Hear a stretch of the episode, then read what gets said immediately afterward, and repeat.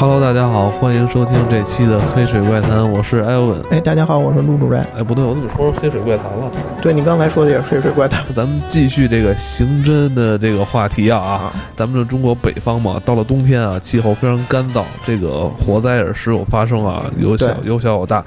嗯，就距离咱们最近的这个央视大楼嘛，是吧？就是在前几年嘛，是吧？冬天也是因为这个施，应该是施工吧？我施工好像跟那烟花有关系吧？因为我觉得主要还是气候。我记得当时好像应该是比较干燥，然后引燃了一些东西啊。对，所以大家一定要注意防火。今天呢，我们也是跟大家聊聊火灾相关的这么一个刑侦的故事啊。这个题材还是来自于这个老陆上一期给咱们带来的这个《刑事调查大揭秘》这个纪录片。我为什么想说说这个火灾的这个案件呢？这个就跟刚才这个艾文说的是一样。呃，火灾这件事儿吧，咱们看上去跟生活离得挺远，但是这东西属于。你谁也保不齐，万一哪天会碰上。你像明火这东西，咱小到自己身边的打火机，大到咱们家里的这灶台，是吧？这热水器，说这都是跟火有关的。就是如果就是，呃，比如说有人就是非常非常不幸的，他他如果遇到这种事儿，本身就足够糟心了，对吧？但是如果你想象一下，呃，你在遇到这个事情之后，如果你还被警察怀疑说你是纵火。那你会是一什么心情？哦，我是这个火灾的受害者，完了现在又被怀疑说我是一个纵火嫌疑人。说这火是你自己放的，哎，那你想想会是一什么心情？那这个时候你你是不是一定特别迫切的想说，能够有人是不是能还你一个清白？说这火不是我放的。嗯，所以今天火自焚。对，所以今天跟大家讲的这个故事呢，就是这么一个故事。嗯，呃，就是。这个从世界范围内来说啊，这个火灾调查学其实它一直是一个发展的，就是它这个存在的时间很长，很悠久了。对，但是它的发展很慢，发展很发展很慢。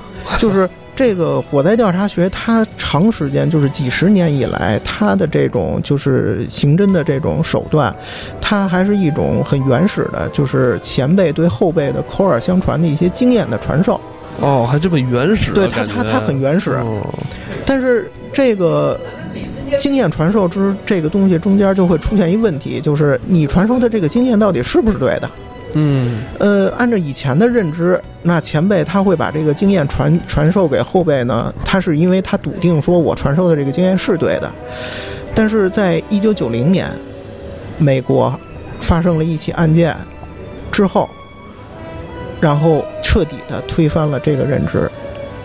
这个事儿是怎么回事呢？在九零年的一，也是一个美国当地的一个一个一个城市当中，嗯，有一座房子，有一天就是发火了，火灾，发生火灾。然后这个火灾里头，当时是这个是一对夫妻和两个孩子，嗯，住在那儿。然后这对夫妻里的丈夫和儿子活下来了，嗯，妻子和女儿。被烧死了哦，一个悲剧。对，然后这个警察到了那儿之后，也是展开调查嘛。后来也是发现了很多疑点。第一，呃，根据丈夫的这个口供，说在起火的时候，他当时跟儿子是正在这个屋外的那个车里头待着，嗯，他没在屋里，呃。警察后来就说：“那你为什么大晚上？因为是晚上着的火。说你大晚上，你你为什么跟儿子在外头车里待着？你不跟屋里？”丈夫就说：“因为他也是跟妻子这个闹离婚的。”跟上一期的这昆虫学怎么那么像呢？就是美国的这个婚姻，看来确实是。关键是这个这个。美国这个汽车老背锅，一有点什么事儿就说在我这儿，在我这儿。所以后来警察也是根据这个，也是觉得，呃，就是也是怀疑这丈夫嘛，就是因为在警察那会儿看来，你你跟妻子闹离婚也可以算是一个动机嘛，对吧？对，一种争执吧。对，也是一种动机。后来就是警察也是认定，就是说，也不算认定吧，就是重点怀疑，嗯，说这个火到底是自燃还是这个。有人人为纵意故意纵火，嗯，然后就找这个火专门火灾调查的这种官呃官员来这进行调查，对专家来进行调查。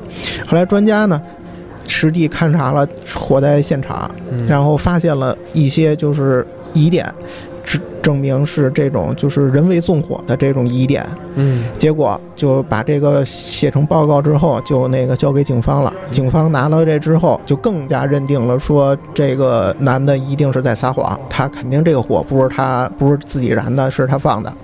就就给逮起来之后就审讯，这种。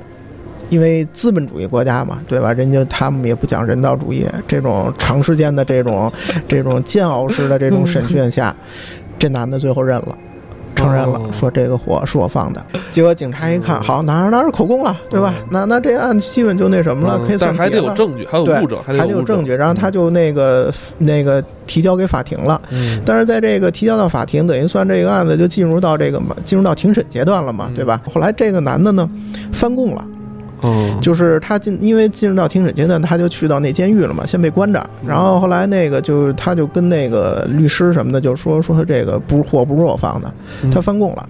后来警察就很愤怒，说他妈你你前头你自己都承认了啊，你这有口供对啊，你自己对是画了押了签了字了，你这白纸黑字写着呢，你对，你现在你告诉说不是你放的，就很愤怒。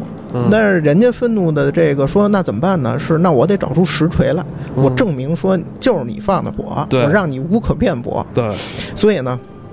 他们就把那个就是这个火灾调查的这个专家又找来说，那你们看能不能就是找出更更加有力的这种证据，说证明说就是就是他干的，就是别让他那个逃脱法律制裁。对，就后来这个是两个专家带着人就说行，那我们再去那个湿地的那现场，我们再看看有没有什么东西能再有新的发现，找找物证。结果呢，到了那儿之后，这集咱们找虫子还有用吗？啊，这这这集找虫子没用了，虫子也被烧了，对，都被烧了，对。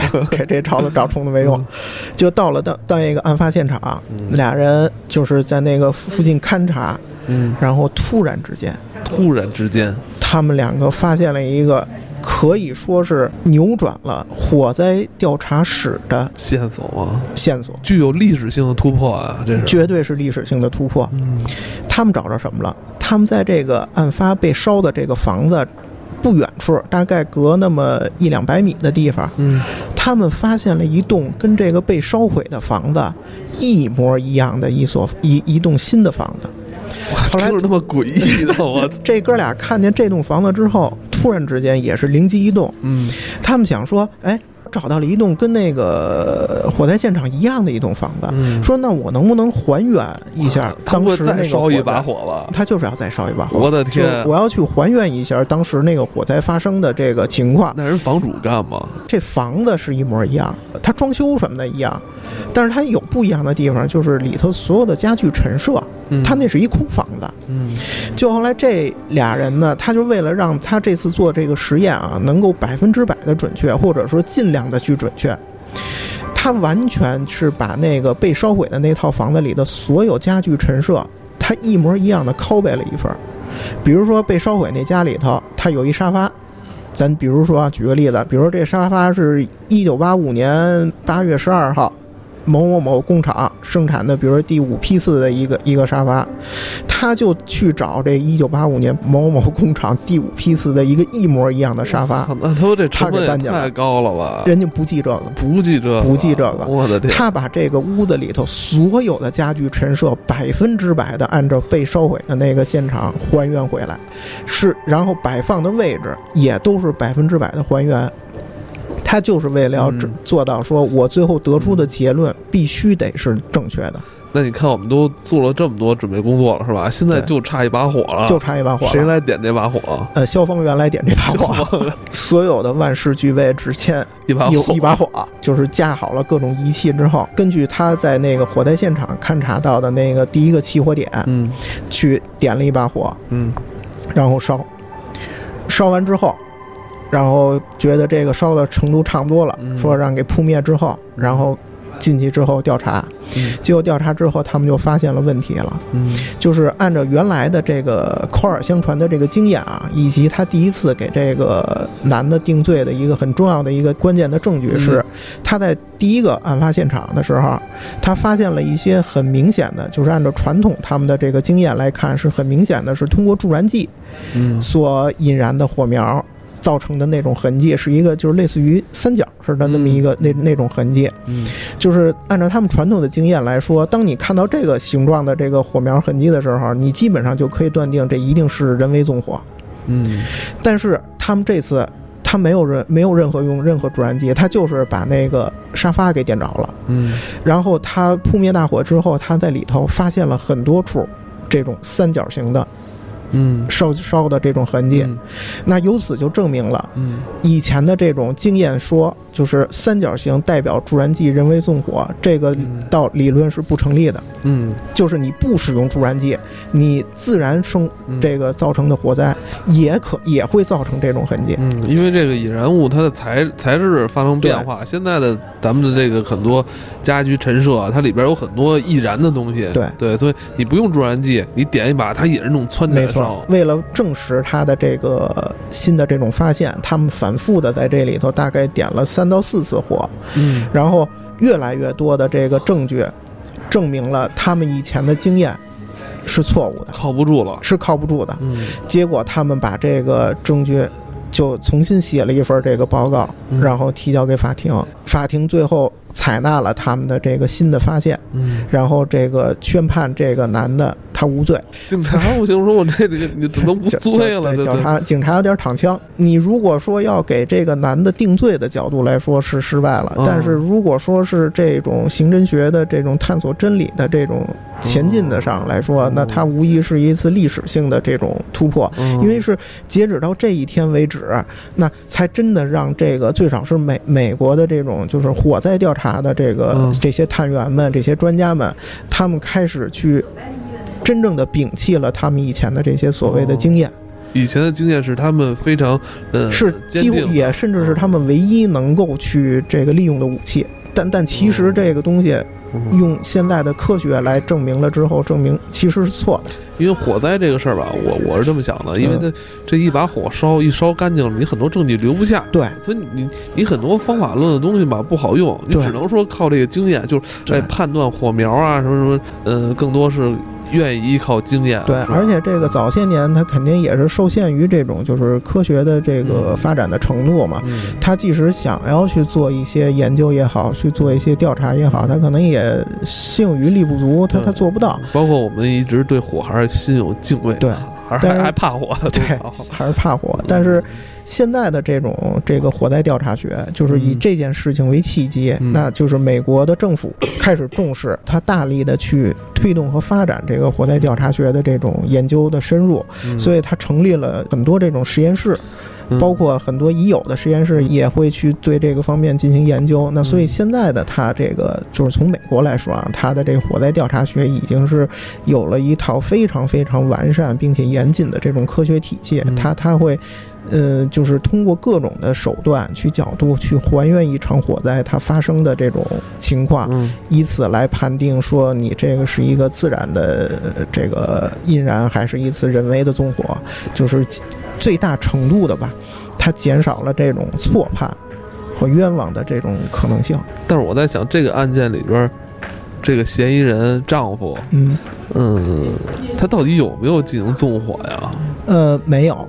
后来对没有，后来经过这个调查和这个就是警察的调查还原吧，就是他们推最后推定推断说这个火是怎么着的，是应该是这个男这个男的他的那小儿子在那个卧室的沙发旁边玩他的打火机的时候，嗯，不小心把这个房子给点燃了。哦，这个案件是发生在什么时候？九零年。九零年。对。哦。